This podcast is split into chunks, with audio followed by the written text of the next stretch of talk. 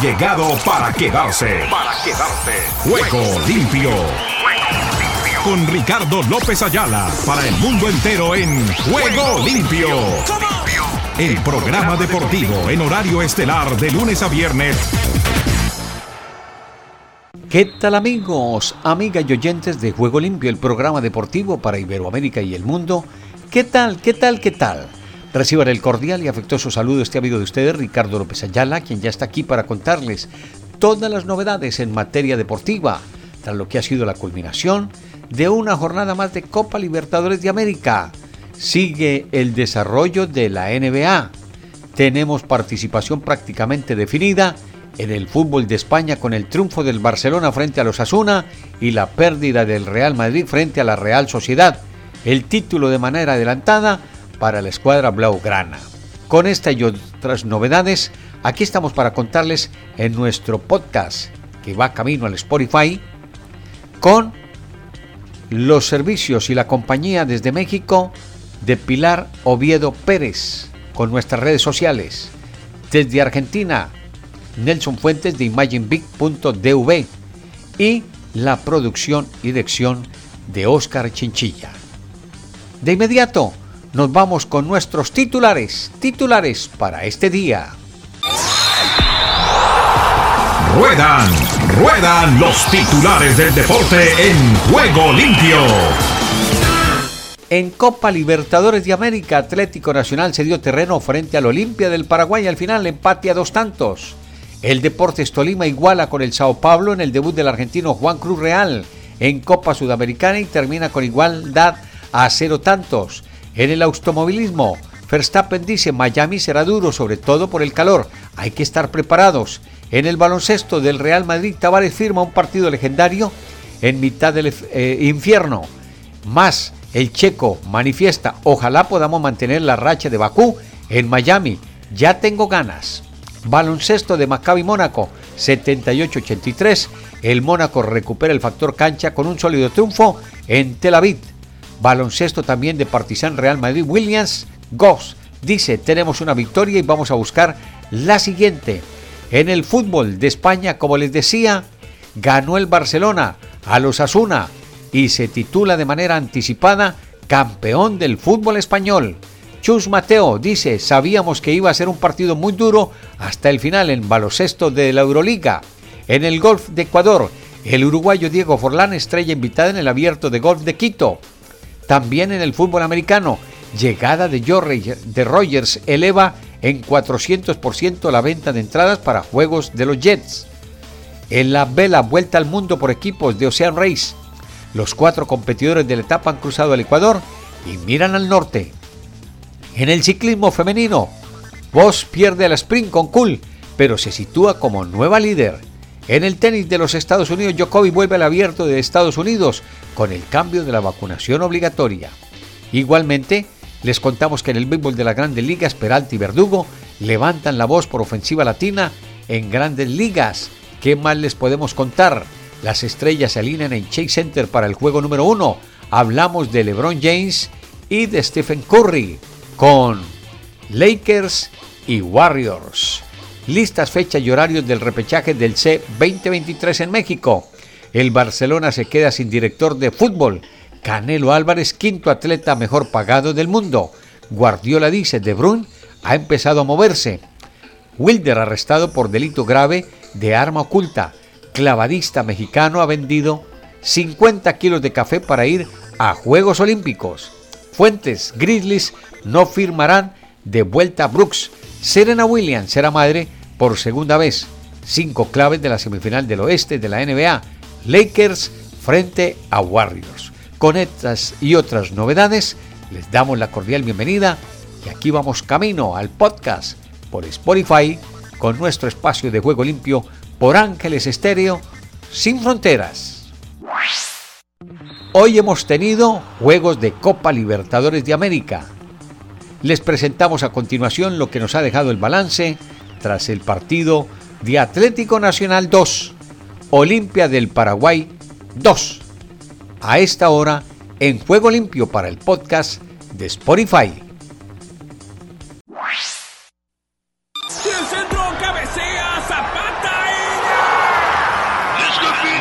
Todo el fútbol mundial a esta hora en Juego Limpio. Partido en el que pudo haber manejado las circunstancias del mismo el propio Atlético Nacional.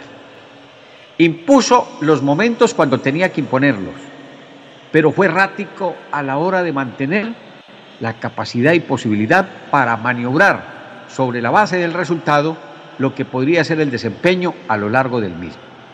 Por eso hoy Atlético Nacional se queda con una falencia al margen de lo que había sido su resultado al fin de semana, imponiéndose en el clásico antioqueño, hoy deja escapar una linda oportunidad de quedarse con los tres puntos frente a un cuadro que tiene méritos, que tiene campanillas, que tiene manejo a nivel internacional.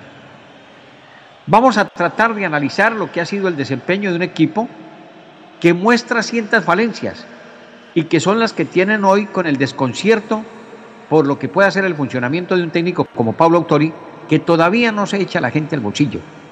Y porque de una u otra manera, un plantel que tiene momentos importantes, trascendentales, para salir adelante en el resultado, después no logra complementar lo que puede hacer ese desempeño.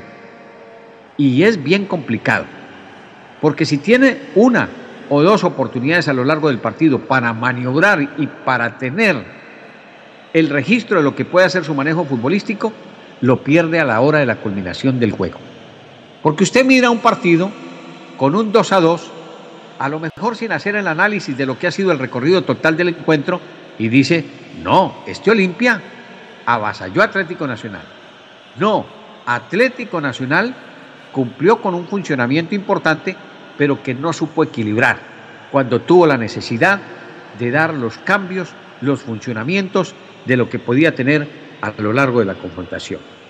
El partido se abre con una jugada interesante sobre el minuto 26, después de lo que había sido el arranque del primer tiempo por parte del Olimpia del Paraguay porque era más en el partido, por lo menos en los primeros 10-15 minutos. Había tenido mejor funcionamiento. Pero Atlético Nacional se va recuperando de lo que era ese manejo transitorio que tenía en la escuadra guaraní. Llega el minuto 26 y en una maniobra importante, como ya se le conoce a Dorlan Pavón, que tiene esa característica no solamente de funcionar como hombre individual, sino también en lo colectivo y es lo más rescatable que hoy por hoy pueda mostrar el conjunto verdolaga. Porque esa puede ser una situación en la que a la gente todavía no le convence el funcionamiento de Atlético Nacional. Y no nos podemos llamar engaños, porque estamos hablando de Dorlan Pavón, un hombre que está arriba de 34 años y que a lo mejor está pensando, no digamos en su retiro, porque tiene el funcionamiento, tiene la capacidad, tiene la posibilidad, pero una golondrina sola no hace verano. Y ese puede ser el funcionamiento del cual las gentes no están contentas con lo que puede hacer el trabajo del señor Pablo Autori. Porque se viene de una característica en la que el plantel no se sabía qué jugaba. Se podían ganar los partidos, se podían obtener títulos, pero a la gente no le convencía Atlético Nacional en su funcionamiento y en su desempeño. Y se cree que con la llegada del nuevo técnico al margen de lo que podía ser el refresco que podía tener la nómina, se desencantan, porque si lo, lo pasado no era manejable, de la mano de los técnicos que habían tenido con su recorrido y con su manejo en ese sentido, llega un plantel que hoy por hoy tiene un funcionamiento con, ese, con esos altibajos y que no tiene regularidad. Porque si hoy el Atlético Nacional tiene un partido redondo, divinamente puede ganar con el 2 a 1, incluso aspirar y esperar a poder tener un poquito más de resultado holgado. Pero se pierde en las desinteligencias y en el funcionamiento, porque cuando tiene la capacidad y posibilidad de ir al ataque, lo hace con propiedad. Pero que cuando tiene que defenderse, también queda al descubierto las dificultades que muestra en zona defensiva y que no solamente pasan por eso, sino porque dejan desacomodado lo que puede hacer el trabajo de un arquero que viene sin ritmo, porque eso hay que manifestarlo. Mier, al lado de lo que podría y venía realizando Castillo, a lo mejor se le podría haber dado la continuidad, pero arqueros titulares los hay. Arqueros suplentes pueden necesitar su continuidad a medida que el titular va entregando esas ventajas. Por eso hoy Atlético Nacional, después del minuto 26, se ponía en ventaja y se creía que a partir de ese instante se adueñaría de las acciones y de lo que podía ser su funcionamiento en esta confrontación. Viene el minuto 29, las tarjetas amarillas para Candelo y para Ayala en la escuadra del Paraguay. Se termina el primer tiempo, arranca el minuto 49 y llega el desacomodo de la zona defensiva de Atlético Nacional y Cardoso logra el uno por uno. Pasan algo así como 14, 15 minutos y la riposta de Atlético Nacional. Por eso uno dice, ¿cómo es que un plantel que tiene la capacidad y posibilidad de salir del momento del 1 a 1 para ir en pos del 2 por 1 no logra tener la continuidad del desempeño en cada una de sus líneas? Llega la anotación de Cristian Castro de Benítez en el minuto 65 para el 2 a 1 y se pensaba que podría ser la apertura del triunfo para el escuadro verdolaga. Yo lo había dicho en el entretiempo que al Olimpia no se le podía entregar ventajas. Es un plantel que tiene recorrido, es un plantel que tiene trayectoria y un técnico que conoce este oficio. No solamente como jugador, sino como técnico. Llega la amarilla para Cardoso, minuto 73, y se encuentra con el desnivel futbolístico que muestra Nacional, otra desinteligencia en la zona defensiva y Bruera, que acababa de enterrar, de ingresar al terreno de juego, logra el 2 por 2. Minuto 90, la amarilla para Romero y seguidamente la otra amarilla para que con esta llegue la expulsión de Romero y se termina un partido de un 2 a 2 que es con un sabor amargo para Atlético Nacional, que pudo haber pensado de los tres puntos con los cuales podría tener la capacidad y posibilidad de ir en procura, en calidad de visita, por lo menos hacer el funcionamiento que hacía hoy en el Atanasio Girardot la escuadra guaraní. El de ir, ¿por qué no?, a buscar el triunfo, pero que con el empate podría ser un excelente resultado. La tabla del grupo H queda de la siguiente manera. Atlético Nacional con siete puntos en la primera posición, seguido por el Olimpia con cinco unidades. El Melgar es tercero con un punto y la cuarta posición para el Patronato sin puntos. ¿Qué queda para pensar en el recorrido de esta fase de grupos? Lo que puede hacer el partido de vuelta del Olimpia en su territorio frente a Atlético Nacional. Nada fácil, en donde seguramente puede que llegue la clasificación de Atlético Nacional para la, fase subsiguiente, pero con un trabajo de un plantel que va a ser complicado en tierras guaraníes como es el Olimpia. Hoy les entregamos, tras lo que ha sido la jornada, los siguientes resultados en Copa Libertadores de América. Se abrió con el grupo A, Atlético Ñublense, doblegó 2 por 1 al Aucas. Si vino el grupo D, Fluminense goleó 5 por 1 al River Plate. Esto para los riverplatenses no es nada fácil, 5 a 1 en tierras brasileñas. Están felices los de la otra parte de la vereda, los brasileños. Comienza el juego del Sporting Cristal frente a The Strongest. En el grupo E, el Liverpool empató a dos tantos con Argentino Junior, mientras que Corinthians cayó 2 por 1 frente a Independiente del Valle.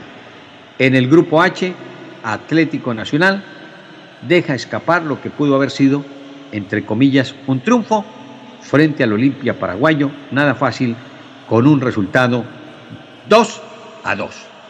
Así terminamos en esta jornada el cubrimiento de un juego en el que seguramente queda el reflejo de un estadio que para un juego de Copa Libertadores de América en otrora era de bote en bote.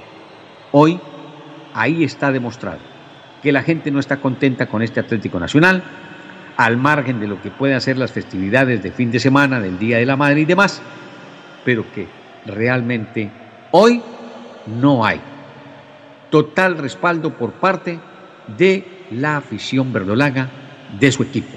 porque el equipo juega por momentos, juega de manera irregular y eso al seguidor verdolaga no le gusta ya mucho.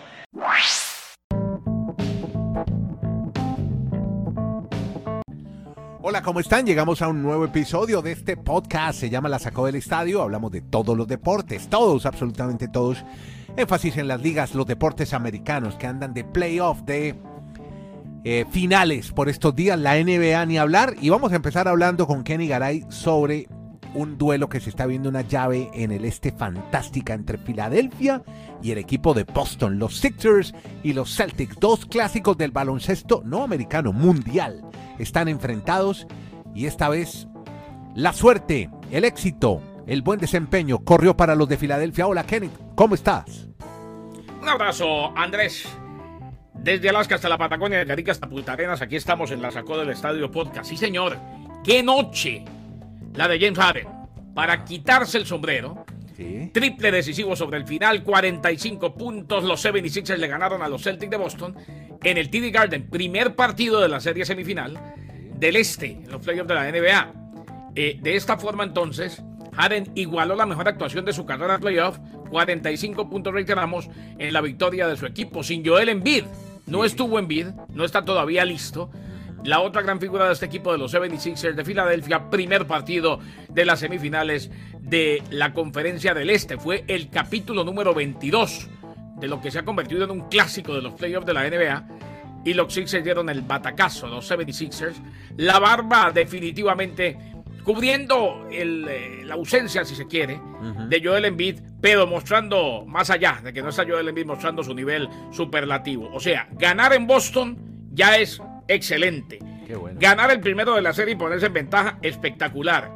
Ganarle al archirrival, buenísimo. Pero ganarlo en Boston, con James Harden de 45 puntos para él y sin Joel Embiid, definitivamente es eh, prácticamente el indicativo de que estos Sixers deben ser favoritos para llevarse la serie. Una actuación de antaño, como las de Harden de sus viejas épocas, podríamos decir, Kenny.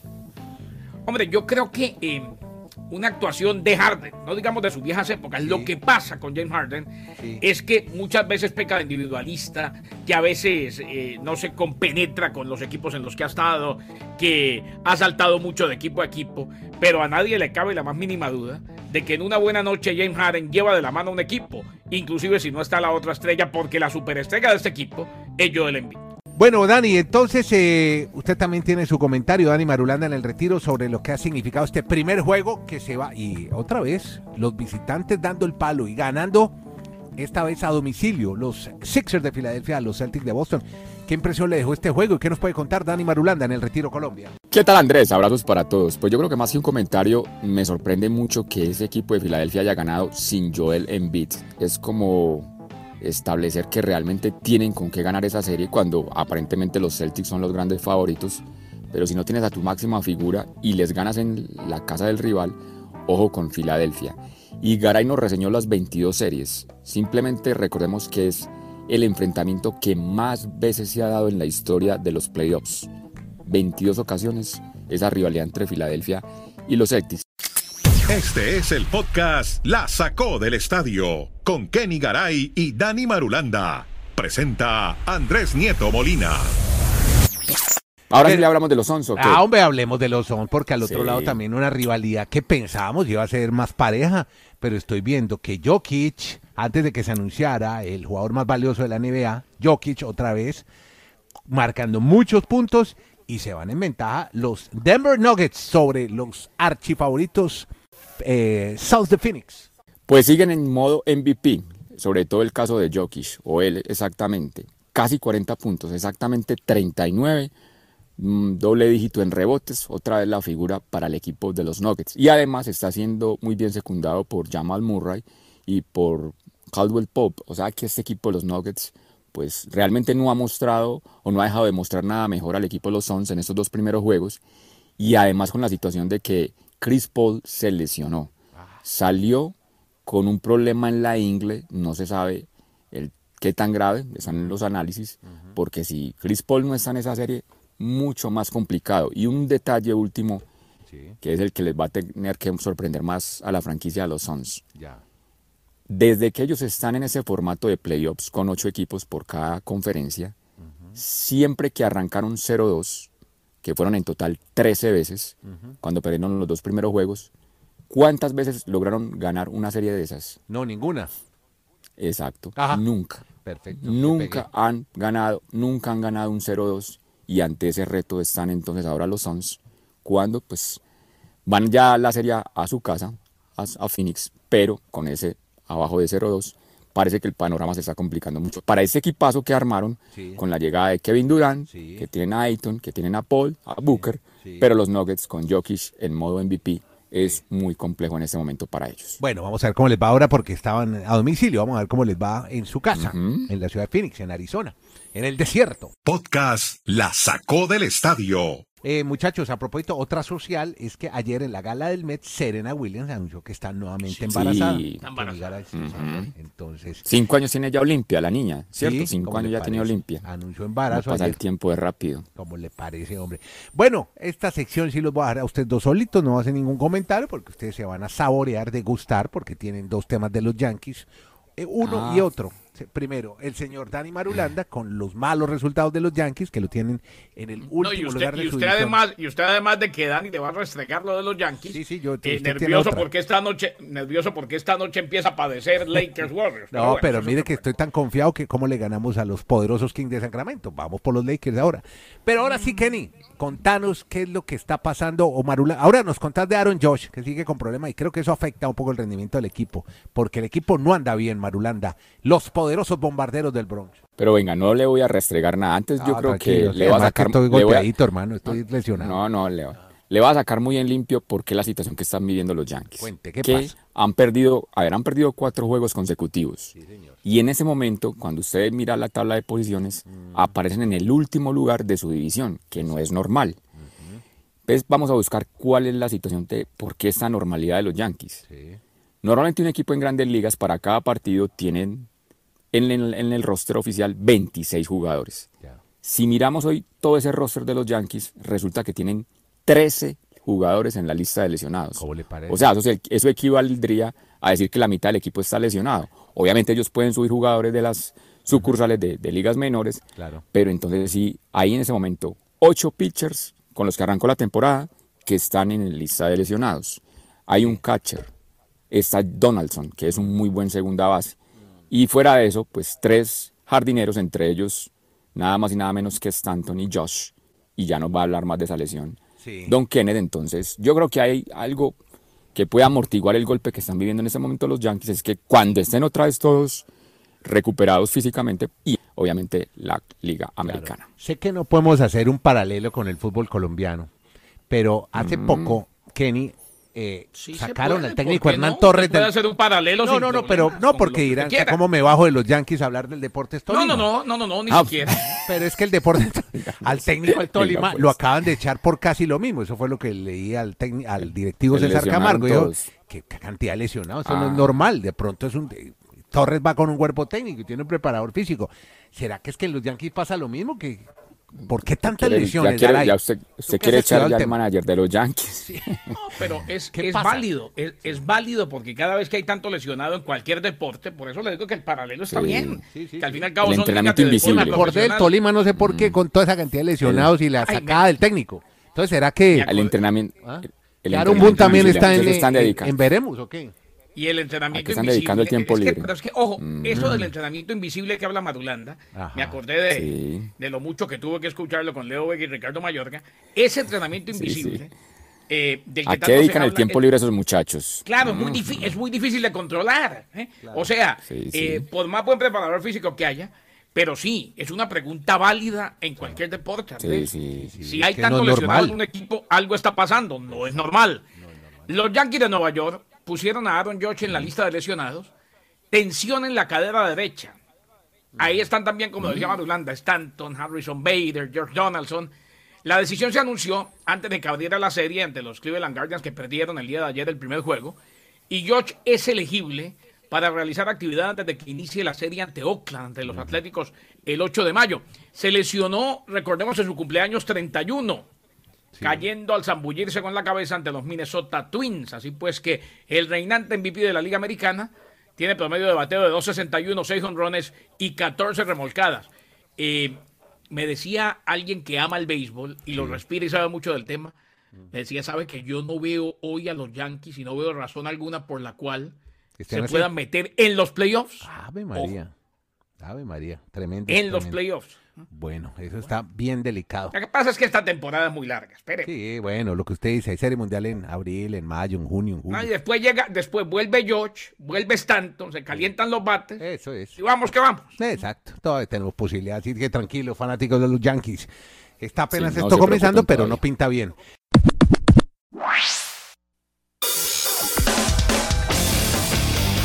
Argentina Deportiva, bienvenida a Juego Limpio.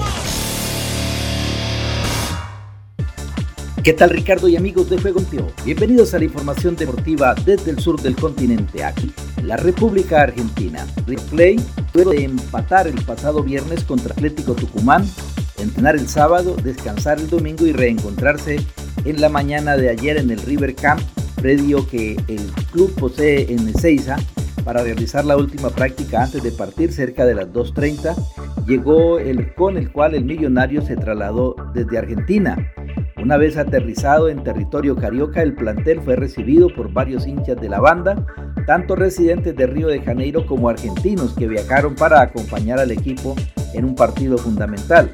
Así, con un cálido recibimiento entre cariño y cantos, los jugadores de River arribaron al hotel Este lunes varios fanáticos del Millonario fueron a retirar sus entradas adquiridas de manera online a las boleterías del estadio y se hicieron notar. Cantaron los tradicionales cantos de la hinchada y hasta colgaron banderas en las paredes del recinto. A River le corresponden 3.500 localidades del total de aproximadamente 78.000 personas que entran en el Maracaná, aunque hasta el momento fueron vendidos cerca de 60.000 tickets. River tiene en el horizonte el superclásico ante Boca el próximo domingo, pero antes un duelo clave por Copa Libertadores 2023. Visita a Fluminense en el Estadio Maracaná desde las 21 horas por la tercera fecha del grupo D. El uruguayo Esteban Ostojic será el árbitro principal del partido, mientras que sus asistentes serían Nicolás Tarán y Carlos Barreiro como jueces de línea y Matías de Armas como cuarto árbitro. Además, en el bar estarán los chilenos Ángelo Hermosilla y Alan Sandoval. Y para Boca Juniors la semana empezó con una sonrisa, no solo por el gran triunfo conseguido el fin de semana frente a Racing, sino también por la vuelta de dos futbolistas claves en la previa del partido por Copa Libertadores ante Colo Colo y el Superclásico con River, Marcos Rojo y Luca Langoni, que volvió a ser convocado en Boca de cara al choque del miércoles contra Colo Colo por la tercera fecha del Grupo F de la Copa Libertadores. El atacante de 21 años dejó atrás una lesión muscular grado 1 en el isquiotibial derecho. No estaba a disposición desde el clásico con San Lorenzo el 12 de abril en el debut de Jorge Almirón como técnico. Y hablando del superclásico entre River y Boca Juniors, primero del año, por la fecha 15 de la Liga Profesional, que se disputará el próximo domingo desde las 17.30 en el estadio más monumental, pero fuera de la cancha y a seis días del choque el partido ya comenzó a jugarse, en ese caso con un fuerte cruce entre Federico Beligoy y Pablo Lunati.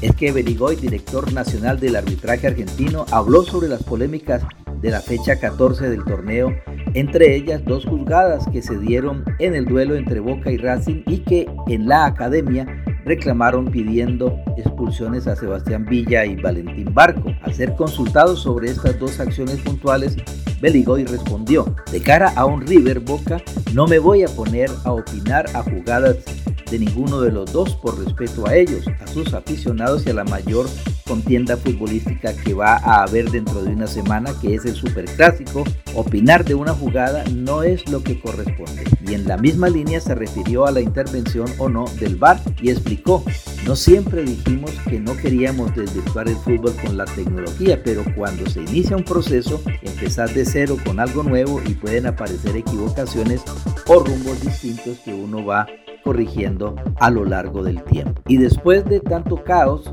en Independiente de a poco empezaron a llegar las buenas noticias. Es que luego de la oficialización de la colecta impulsada por Santiago Maratea, ya lleva recaudados más de 600 millones de pesos que tuvo gran aceptación y colaboración de los hinchas, y el posterior triunfo 2 a 0 ante Belgrano de Córdoba para volver a ganar después de 12 partidos, este lunes hubo otro motivo de festejos. Debutó Santiago López, delantero de 17 años, una de las máximas promesas del club y que se sumó recientemente al plantel profesional del Rojo, luego de su destacada actuación en el Sudamericano Sub-17 con la camiseta de la selección argentina. Hizo su estreno en primera división en un amistoso disputado en la mañana del lunes. Y bien Ricardo, esta es toda la información del músculo aquí, en la República Argentina. En Ángeles Estéreo y para Juego Limpio, Rubén Darío Pérez.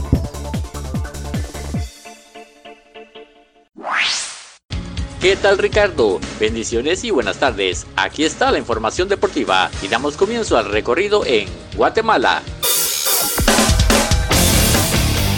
Guatemala respira vida deportiva en juego limpio.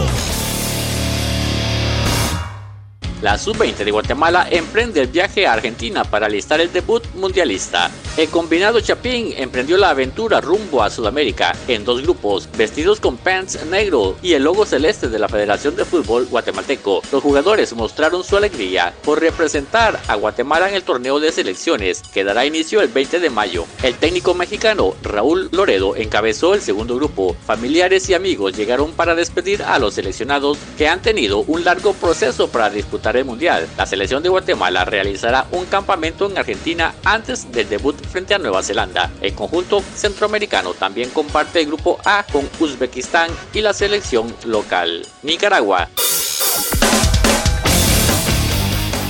El Caribe con Nicaragua en juego limpio. Jonathan Loaiziga será operado del codo y fijan su regreso hasta agosto o septiembre. El lanzador derecho de los Yankees, el nicaragüense Jonathan Loaiziga, se someterá a una cirugía para extirpar un esporón óseo de su codo de lanzar, dijo el manager Aaron Boone a los periodistas que cubren el equipo. Entre ellos está Brian Hodge de la Major League Baseball.com. No podrá lanzar durante las próximas 3 a 6 semanas y Boone estima que no regresará al club de grandes ligas hasta agosto o septiembre. Loaiziga de 28 años, ha estado en la lista de lesionados durante la mayor parte del año hasta ahora. Hizo solo tres apariciones antes de llegar a la lista de lesionados hace unas semanas, con su dolencia catalogada en ese momento como inflamación del codo. Ahora parece que se ha encontrado el problema específico y pasará por el quirófano, perdiéndose los próximos meses de la temporada. República Dominicana. República Dominicana con todos sus deportes en juego limpio. República Dominicana contempla jugar dos partidos amistosos ante Puerto Rico rumbo al Mundial de la FIBA. Al parecer, la República Dominicana y Puerto Rico celebrarán dos partidos amistosos como parte de la preparación a la Copa Mundial de FIBA en agosto próximo. Aunque aún no está confirmado, el periódico dominicano Diario Libre publicó que la escuadra dominicana jugará dos partidos ante Puerto Rico con ida y vuelta. En total, Dominicana celebrará siete partidos de fogueos antes de debutar en el Mundial. Los dominicanos cayeron en el grupo A junto a Italia, Filipinas y Angola. Puerto Rico está en el grupo B con Serbia, Sudán del Sur y China. Ambos países podrían cruzarse en la segunda ronda. Desde el centro de América y del Caribe les informó para Juego Limpio de Ángeles Estéreo, Esdras Tarazar.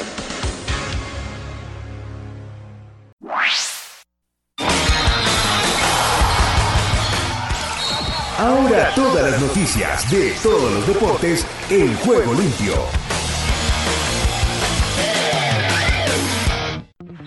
El Nápoles emitirá en pantalla gigante en el estadio Diego Armando Maradona el partido contra el Udinese, que puede certificar el tercer escudeto de su historia y donará la recaudación a obras benéficas. Corinthians anunció al ex seleccionador brasileño y ex técnico del Real Madrid, Vanderlei Luxemburgo, como nuevo entrenador del primer equipo tras la renuncia de Alexi Estival Cuca, poco después de asumir el cargo por un antiguo caso de abuso sexual. El ecuatoriano Leonardo Campaña, delantero del Inter de Miami, fue elegido como mejor jugador de la décima jornada de la MLS tras su doblete decisivo firmado en la victoria 2 a 1 frente al Columbus Crew, informó la liga estadounidense. La extenista estadounidense Serena Williams, quien se retiró el pasado septiembre tras conquistar 23 grandes en su carrera, anunció su segundo embarazo en un mensaje en su cuenta de Instagram publicado antes de su participación en la Mid Gala de Nueva York. La NFL dio a conocer que la transmisión del draft 2023 realizado en Kansas City, Missouri, fue vista por 54.4 millones de aficionados en Estados Unidos. El patinador artístico japonés Daisuke Tasakachi,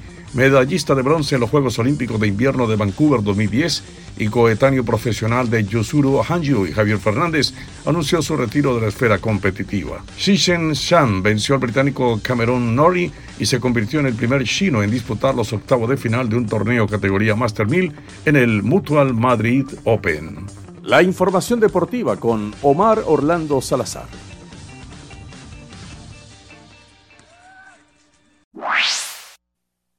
Estados Unidos con todos los deportes en juego limpio. Aquí comienza Deportivo Internacional, una producción de La Voz de América. Les informa Henry Llanos. En el baloncesto de la NBA, James Harden le pidieron casi toda la temporada que trabajara como facilitador para unos 76ers de Filadelfia armados alrededor de Joel Embiid. Pero con el finalista a MVP fuera en el primer juego de la serie de segunda ronda ante los Celtics, Filadelfia necesitó de una actuación de antaño de Harden. Gustosamente aceptó. Harden ha empatado su máximo de postemporada con 45 puntos y un triple con un paso hacia atrás sobre Al Horford a 8,7 segundos del final para que los 76ers recuperaran la ventaja y repuntaran sin Embiid para vencer por 119-115 a los Celtics en el juego número uno de semifinales de la conferencia este el lunes. No llegamos al partido esperando perder, venimos a ganar, advirtió Harden. Ya sea que Joe regrese o no, vamos a estar listos, decía. Y en el béisbol de grandes ligas, el promedio de bateo de zurdos subió 13 puntos porcentuales tras el primer mes completo de la temporada y posiblemente debido a las nuevas reglas del béisbol de grandes ligas. El cambio más notorio ha sido la duración de los juegos. El promedio de un duelo de nueve entradas cayó a 2 horas y 37 minutos de las 3.05 al mismo punto de la campaña el año pasado. Los empleados del camerino y los peloteros están regresando a casa para estar con sus familias cuando aún siguen despiertos. Definitivamente hace más fácil la vida, admitió el lunes Shane Bieber, el eh, pitcher de Cleveland que ganó el Cy Young en 2020. Reforzados por las nuevas reglas que buscan acelerar la acción, el robo de bases se disparó en un 40%, su máximo nivel en casi 25 años. También aumentó la producción de carreras, 1,1 anotaciones por partido. Y en busca de resolver un conflicto de varios años con los jerarcas del movimiento olímpico, la Asociación Internacional de Boxeo, la AIBA, anunció el lunes que le dará una actualización esta semana al Comité Olímpico Internacional y que el gigante energético ruso Gazprom ya no será su patrocinador. La dependencia financiera del organismo con Gazprom sobresale dentro de los cuestionamientos que tiene el COI sobre la gobernabilidad y sostenibilidad de la AIBA con la que rompió relaciones en 2019. El Comité Olímpico Internacional tiene la intención de disputar sus segundos Juegos Olímpicos sin la participación del organismo rector del boxeo. La ruptura llevó a que la Federación Internacional dejara de formar parte de la AIBA la semana pasada previo al Campeonato Mundial Masculino. Y hasta aquí Deportivo Internacional de la Voz de América.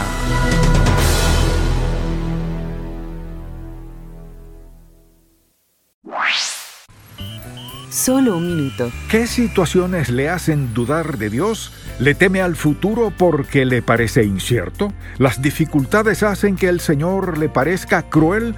¿O tal vez sus expectativas y sueños se han derrumbado y parece que Dios no se encuentra en ninguna parte? Como nuestro Padre Celestial es omnisciente, soberano y amoroso, tenemos todas las razones para confiar en Él a pesar de las circunstancias. Dios es infinitamente sabio, Él tiene autoridad plena sobre todo. Su amor es inagotable. Tomemos un tiempo hoy para reflexionar acerca del amor, la sabiduría y la soberanía sin límites de Dios. Cuando su confianza está puesta en Dios, usted podrá seguir la senda que Él trace para su vida y su corazón no se turbará. Si deseas tener esta parte del programa, escribe a Juego Limpio y arriba el ánimo.